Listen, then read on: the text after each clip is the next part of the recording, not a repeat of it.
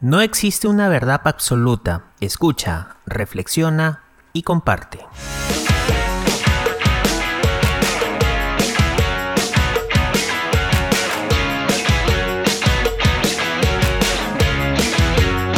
Opínate.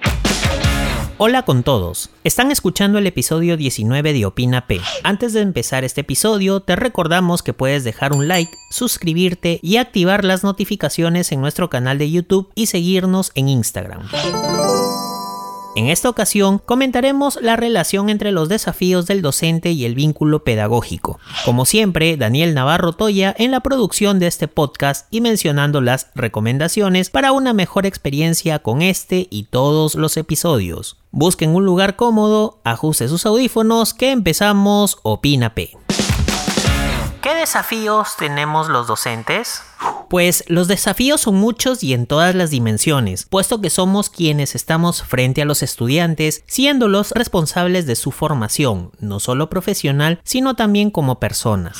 Pero también estamos expuestos a muchas situaciones en el aula, tal cual lo refiere la profesora Eva María Romero Valderas, como sentirse maltratados, infravalorados y desmotivados por tan loable labor. En el aspecto personal, los docentes tenemos tal vez un súper desafío y es gestionar nuestra inteligencia emocional, debido a que con ella vamos a saber relacionarnos con la comunidad educativa, manteniendo las habilidades que potencien el proceso de enseñanza-aprendizaje, mediante el autoconocimiento, el equilibrio emocional, la motivación, la empatía y las habilidades sociales. Por lo tanto, un docente estimado y reconocido en sus labores es un docente motivado y con un alto sentido de pertenencia para con la institución y sus estudiantes. En el aspecto pedagógico, el reto más importante es estar en la constante búsqueda de la calidad a través de la investigación de nuevas metodologías, y eso lo podemos notar cuando tenemos clases virtuales. Todo ello para seguir vigentes, contemporáneos con nuestros estudiantes que en su mayoría son nativos digitales. No basta con solo transmitir, sino orientar y motivar al estudiante a transformar, interpretar y generar nuevos conocimientos.